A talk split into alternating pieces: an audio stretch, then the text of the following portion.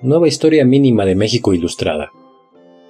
Pablo Escalante Gonzalvo, Bernardo García Martínez, Luis Jauregui, Josefina Zoraida Vázquez, Elisa Spegman Guerra, Javier García Diego, Luis Aboites Aguilar. De la independencia a la consolidación republicana. Josefina Zoraida Vázquez.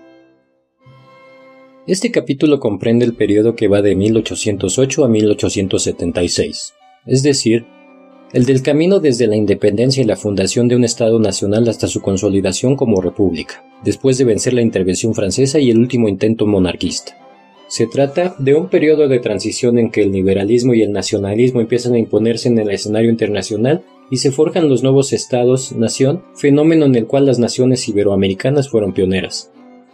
Las revoluciones norteamericana y francesa, después extendidas a las colonias iberoamericanas, introdujeron nuevos principios en la vida política y en las relaciones entre los estados. Estos nuevos principios, calificados en 1812 de liberales, rechazaban las monarquías absolutas, estableciendo que la soberanía residía en el pueblo, por lo que sus representantes debían elegir el gobierno ejercido por tres poderes distintos, legislativo, ejecutivo y judicial como medio para garantizar los derechos y las libertades de los individuos. Al adjudicar a los hombres mayores de edad el derecho de elegir y poder ser elegidos como representantes, de súbditos se convertirían en ciudadanos. Estos principios afectaron la organización y las relaciones internas de los países, pero también las relaciones internacionales, que dejaron de ser entre dinastías basadas en la soberanía monárquica y la exclusividad de mercados para afincarse en los principios de libertad de comercio y de protección del individuo y de la propiedad privada, promotores de la tolerancia religiosa, de la reciprocidad de trato y de los derechos marítimos de países neutrales, aún en tiempo de guerra. Era natural que un cambio tan drástico exigiera una larga transición para imponerse, contexto que rodeó las independencias iberoamericanas. En Nueva España los cambios modernizadores impuestos por las reformas borbónicas ya habían alterado las relaciones sociales, políticas y económicas construidas a lo largo de más de dos siglos, lo que causó un malestar general y un anhelo de autonomía de los novohispanos que se habría de incrementar ante las crecientes exigencias económicas de la metrópoli que afectaba a todos los grupos sociales. De esa forma, el quiebre de la monarquía en 1808 y la Revolución Liberal Española, que se mencionarán más adelante, se convirtieron en coyuntura favorable para la independencia, al permitir que los americanos expresaran sus agravios y experimentaran el constitucionalismo liberal español, influencia que permanecería en el pensamiento político americano durante las primeras cuatro décadas de la vida nacional. Al igual que otros virreinatos hispanoamericanos, en Nueva España la independencia se logró después de una larga lucha, por lo que el Estado mexicano nacería endeble, endeudado, con una economía paralizada, una sociedad dividida y una completa desorganización. Para colmo, su fama de prosperidad y riqueza lo convirtió en blanco de las ambiciones de los nuevos poderes comerciales. No obstante, el optimismo por recuperar su viejo brillo patrocinó el surgimiento de dos proyectos de nación que lucharían por imponerse hasta que el esquema republicano liberal triunfara. La Revolución de Independencia La sociedad novohispana estaba formada por un mosaico humano, Solo 17.5% lo formaban los peninsulares y los criollos, sus descendientes, habitantes de las ciudades.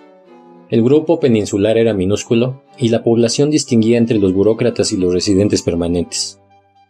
El grupo criollo era el más educado y 5% era propietario de grandes fortunas, algunos hasta con títulos nobiliarios, pero la mayoría la formaban rancheros, comerciantes, empresarios, funcionarios, religiosos y militares medios aspirantes a los altos puestos. Alrededor de 60% de la población la representaban los indígenas, que mantenían sus estructuras corporativas. Del pequeño grupo de nobles indígenas que hablaba Castilla procedían de caciques, gobernadores, hacendados y comerciantes, pero la mayoría monolingüe era la principal fuerza de trabajo y pagaba tributo. Las alteraciones climáticas periódicas y el desarrollo de la hacienda habían llevado a muchos de sus miembros a buscar protección en el peonaje.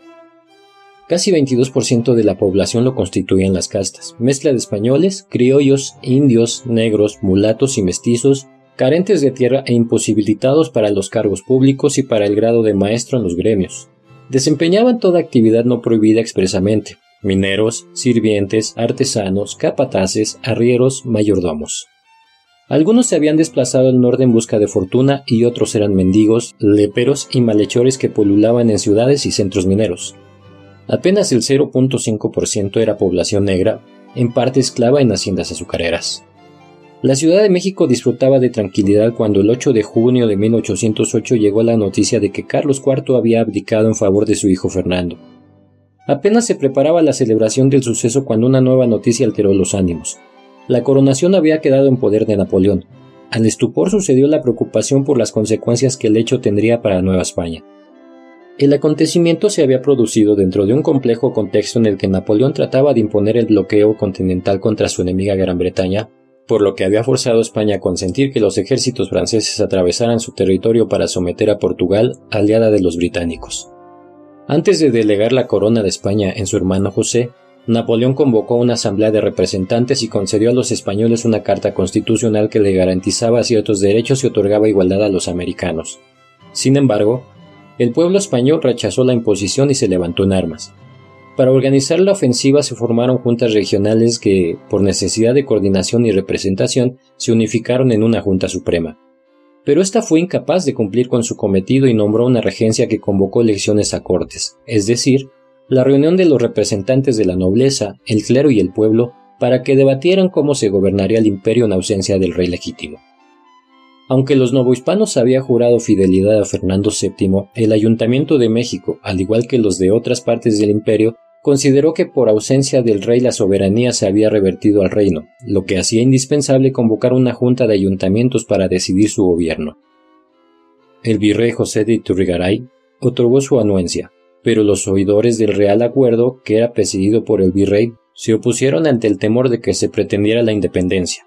Era verdad que algunos individuos simpatizaban con la idea, convencidos de que el reino tenía recursos para proveer la felicidad de sus habitantes, pero la gran mayoría aspiraba a una autonomía a la que creía tener derecho.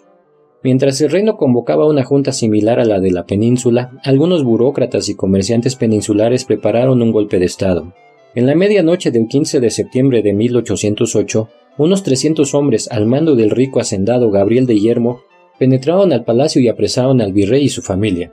Los líderes del ayuntamiento también fueron apresados. Al mismo tiempo, en la sala de acuerdo se declaraba virrey al militar más viejo del reino. El golpe no solo infringía las vías del derecho, sino que mostraba las de la violencia. El reacio ejemplo de los peninsulares provocó la frustración criolla, que se manifestó en conspiraciones en el marco de una sequía que produjo escasez de granos. Después de que la Junta de Sevilla nombrara virrey al arzobispo Francisco Javier Lizana, surgió la primera conspiración en Valladolid, no tardó en ser descubierta, pero el arzobispo virrey, con lenidad, solo desterró a los implicados. Sin embargo, la conspiración ya se había extendido a Querétaro, próspero cruce de caminos. En 1810, en casa de los corregidores Miguel y Josefina Domínguez se organizaban tertulias literarias a las que asistían los capitanes Ignacio Allende y Juan Aldama, algunos sacerdotes y comerciantes y el cura de Dolores, Miguel Hidalgo, hombre ilustrado y ex rector del Colegio de San Nicolás de Valladolid. Los conspiradores planeaban iniciar una insurrección en diciembre, al tiempo de la feria de San Juan de los Lagos, pero al ser denunciados, Allende, Aldama e Hidalgo no tuvieron otra alternativa que lanzarse a la lucha. Como ese 16 de septiembre era domingo, el cura llamó a misa, pero una vez reunidos los feligreses los convocó a unirse y luchar contra el mal gobierno. Peones, campesinos y artesanos, con todo y sus mujeres y niños apresaron ondas, palos, instrumentos de labranza y armas cuando las tenían y siguieron al cura. Esa misma noche los huestes ocuparon San Miguel el Grande y unos días después en Celaya aquella muchedumbre nombró a Hidalgo generalísimo y Allende teniente general. En el santuario de Autotonilco, Hidalgo dio a ese ejército su primera bandera, una imagen de la Virgen de Guadalupe. Dos semanas más tarde los insurgentes estaban a las puertas de la rica ciudad de Guanajuato. Hidalgo emplazó al intendente Juan Antonio Riaño a rendirse, pero éste decidió atrincherarse en la lóndiga de Granaditas con los vecinos ricos y sus caudales. Hidalgo dio la orden de ataque, y, tras una larga resistencia, la muchedumbre invadió la lóndiga y con furia se lanzó a una cruenta matanza y saqueo que Hidalgo y Allende no pudieron contener. El infortunado suceso le restaría simpatizantes al movimiento y retardaría su triunfo. Para entonces se había recibido en la capital la convocatoria para elegir a los 17 diputados que representarían a Nueva España en las Cortes de Cádiz, lo que provocó efervescencia social. El arzobispo había sido sustituido por don Francisco Javier Venegas, cuya mala suerte lo hizo estrenarse como virrey unos días antes de que estallara el movimiento, obligándolo a organizar la defensa sin conocimiento del reino. De inmediato ordenó al general Félix María Calleja que avanzara hacia México y trajera a la Virgen de los Remedios a la capital. A pesar del temor que despertó la violencia, las desigualdades e injusticias extendieron la insurrección por todo el territorio novohispano. José María Morelos se presentó ante Miguel Hidalgo y recibió el encargo de tomar Acapulco. José Antonio Torres asaltó Guadalajara y por otras partes se repitió algo semejante. En cambio, Manuel Abad y Queipo, obispo electo de Valladolid, gran promotor de una solución justa a los problemas sociales novohispanos, rechazó la violencia del movimiento y excomulgó a Hidalgo. Al enterarse de que los insurgentes marchaban hacia Valladolid, huyó mientras las autoridades entregaban la ciudad para evitar la suerte de Guanajuato y el cabildo catedralicio levantaba la excomunión a don Miguel. Para fines de octubre las huestes de Hidalgo estaban en el Monte de las Cruces, a las puertas de la Ciudad de México, donde el 30 de octubre aquella muchedumbre heterogénea se enfrentó y derrotó a mil criollos realistas. La ciudad se sobrecogió, Hidalgo buscó entrevistarse con el virrey pero terminó por ordenar la retirada sin que sepamos por qué. ¿Lo ocasionó la falta de apoyo de los pueblos indios del Valle de Toluca? ¿Lo inspiró el temor de repetir los excesos de Guanajuato? ¿Temió verse acorralado por las tropas de Calleja? Lo cierto es que la etapa de las victorias había terminado, pues unos días después los insurgentes tropezaron con el ejército realista en Acapulco y fueron derrotados. Allende, inconforme con la dirección de Hidalgo, marchó rumbo a Guanajuato mientras el cura siguió camino a Guadalajara. La ciudad recibió entusiasmada a Hidalgo.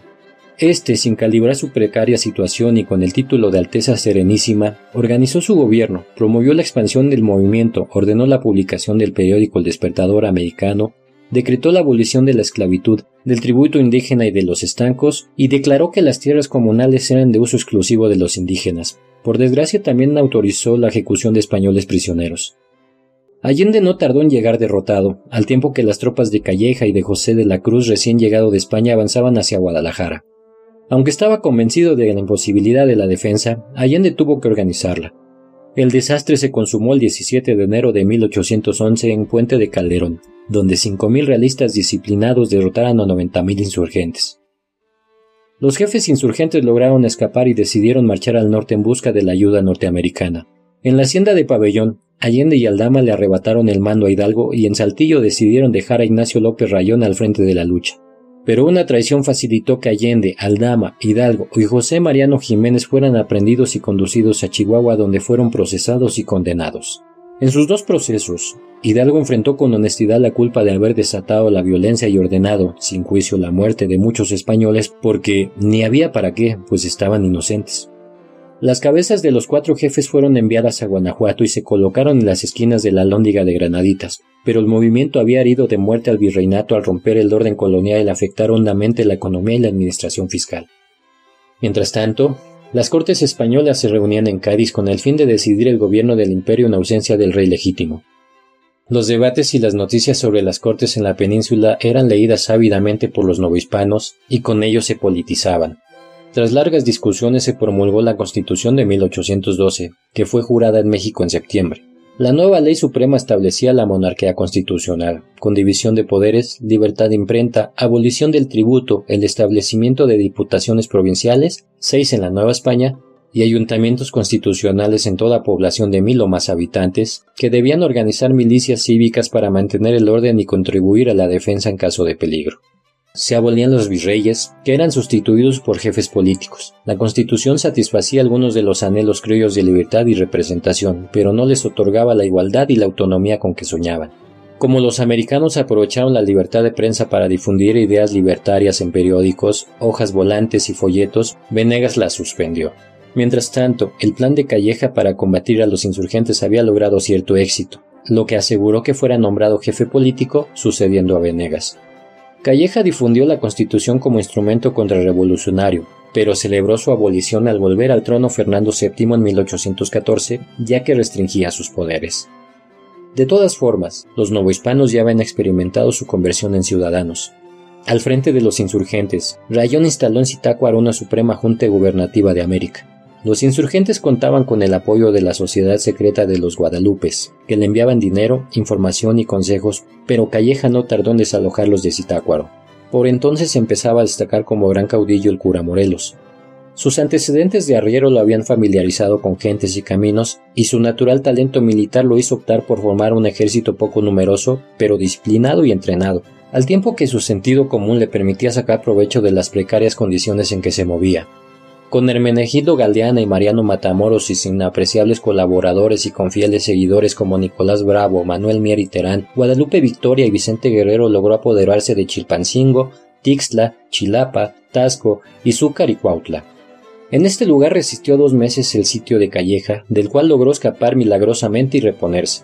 Una vez que los insurgentes dominaron un extenso territorio, Morelos procedió a convocar un congreso para que ejerciera la soberanía y organizara el gobierno. El Congreso se inauguró el 14 de septiembre de 1803 en Chilpancingo con la lectura de los sentimientos a la nación, en los que Morelos declaró que la América era libre, que la soberanía dimanaba al pueblo y el gobierno debía dividirse en tres poderes, con leyes iguales para todos que moderaran la opulencia y la indigencia. Después de firmar la Declaración de Independencia, el Congreso confirió el poder ejecutivo a Morelos, quien adoptó el título de siervo de la nación. La Constitución redactada por el Congreso, inspirada en buena parte en la española de 1812, se promulgó en Apatzingán el 22 de octubre de 1814. Por desgracia, el Congreso se arrogó todo el poder y quitó a Morelos la libertad de acción. La lucha continuaba, aunque Morelos logró tomar Acapulco, fracasó en Valladolid y, acorralado, cayó prisionero el 5 de noviembre de 1815 Después de enfrentar los procesos y la degradación eclesiástica, fue fusilado el 22 de diciembre en San Cristóbal de Catepec. Para ese momento el reino mostraba las huellas de los años de guerra. Su centro estaba devastado por la miseria y la ruina. El dominio ejercido por los insurgentes en amplias áreas había desarticulado la administración y el cobro de impuestos. Las necesidades de la lucha habían favorecido que los jefes militares, tanto insurgentes como realistas, ejercieran amplias facultades fiscales y judiciales que servían como base de su futuro poder político. De todas maneras, como la Nueva España parecía haberse pacificado, el gobierno español optó por experimentar una política de conciliación. Juan Ruiz de Apodaca fue nombrado virrey en 1816 y de inmediato ofreció una amnistía a los insurgentes que muchos aceptaron. En medio de un orden que parecía haberse restaurado, en 1817 tuvo lugar el fugaz intento liberador encabezado por el padre Servando Teresa de Mier, el capitán español Francisco Javier Mina. Con 300 mercenarios, Minas se introdujo hasta el Bajío, pero fue derrotado por las tropas realistas y fusilado el 11 de noviembre de ese año. Mier fue encarcelado en San Juan de Ulúa. El viejo prestigio de la corona se había desgastado ante su incapacidad para restaurar el orden, cuando en enero de 1820 se presentó una coyuntura favorable para consumar la independencia. En la península, el comandante Rafael de Riego se pronunciaba por la restauración de la Constitución de 1802 en los primeros días de enero y forzaba al rey a jurarla con lo que provocó que todo el imperio lo hiciera se convocaran las elecciones a cortes. Para entonces los diez años de lucha habían transformado tanto a la Nueva España que incluso los peninsulares se inclinaban por la independencia, aunque cada grupo por razones diferentes. Las altas jerarquías del ejército y la iglesia la favorecían, temerosas de que el radicalismo de las nuevas cortes aboliera sus privilegios, entre ellos sus fueros. Otros grupos deseaban una constitución adecuada al reino, mientras algunos más preferían el establecimiento de una república. Por lo pronto, el orden constitucional liberó a los insurgentes encarcelados y la vigencia de la libertad de imprenta permitió la aparición de publicaciones subversivas. Esto, sumado a las elecciones de diputados a cortes, de diputados provinciales y de ayuntamientos constitucionales, volvió a alterar los ánimos. En ese contexto surgió un plan independentista dentro de las filas realistas. Su autor, Agustín de Iturbide, un militar criollo nacido en Valladolid, Simpatizaba con la autonomía pero había rechazado el curso violento del movimiento insurgente. Después de 1815 había expresado la facilidad con la que podría lograrse la independencia de unirse los americanos de los dos ejércitos beligerantes. Don Agustín no había sufrido una sola derrota, pero una acusación había interrumpido su carrera y, aunque fue revelado de aquella, prefirió volver a la vida privada. La experiencia de la guerra y su retiro le permitieron reflexionar sobre la situación y su acceso a amplias capas de la población lo familiarizó con los diversos puntos de vista de los novohispanos, mismos que fue conjugando en su plan para consumar de manera pacífica la independencia. Su prestigio hizo que el grupo opositor a la Constitución se le acercara, pero, contrariamente a la interpretación tradicional, Iturbide no se sumó a esta corriente, sino que buscó un apoyo general. Al ofrecerle a Podaca el mando del sur para liquidar a Guerrero, Iturbide vio la oportunidad de lograr su objetivo, por lo que informó sobre sus planes a los diputados novohispanos que marchaban rumbo a España. Iturbide confiaba en convencer a Guerrero o lograr que se acogiera al indulto, pero como la empresa resultara más complicada lo invitó a unírsele. Guerrero, a su vez, Consciente de su aislamiento, había llegado también a una conclusión semejante. La independencia solo era posible en unión con un jefe realista. Al principio desconfió de su viejo enemigo, pero el plan y las seguridades que le ofreció Iturbide terminaron por convencerlo, por lo que pidió a sus tropas que lo reconocieran como el primer jefe de los ejércitos nacionales. Para lograr el consenso, Iturbide había fundamentado el plan sobre tres garantías: religión, unión e independencia, que resumían los empeños criollos de 1808 y los de los insurgentes. La de unión buscaba tranquilizar a los peninsulares. El 24 de febrero de 1821, en Iguala, se proclama el plan. Se enviaron copias al rey, a todas las autoridades civiles y militares del reino y a los jefes realistas e insurgentes.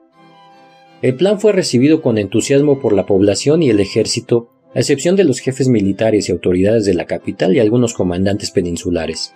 Mientras tanto, en Madrid, los diputados novohispanos habían logrado que se nombrara al liberal Juan de O'Donoghue jefe político de Nueva España. También, en el último intento por lograr la autonomía dentro del Imperio español, presentaron una proposición federalista en junio de 1821 que ni siquiera fue discutida, por lo que se retiraron.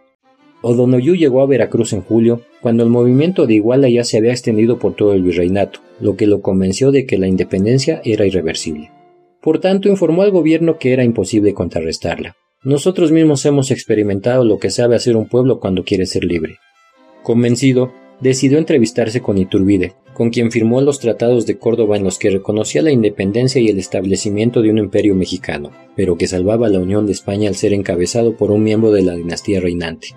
Enseguida, O'Donoghue exigió la capitulación del ejército que ocupaba la capital, lo que permitió que el 27 de septiembre de 1821, una ciudad engalanada con arcos triunfales recibiera entusiasmada al libertador Iturbide, a Guerrero y al ejército trigarante. Desfiles, juegos pirotécnicos y canciones celebraron la independencia y al libertador mientras el optimismo general disimulaba las contradicciones existentes entre realistas e insurgentes.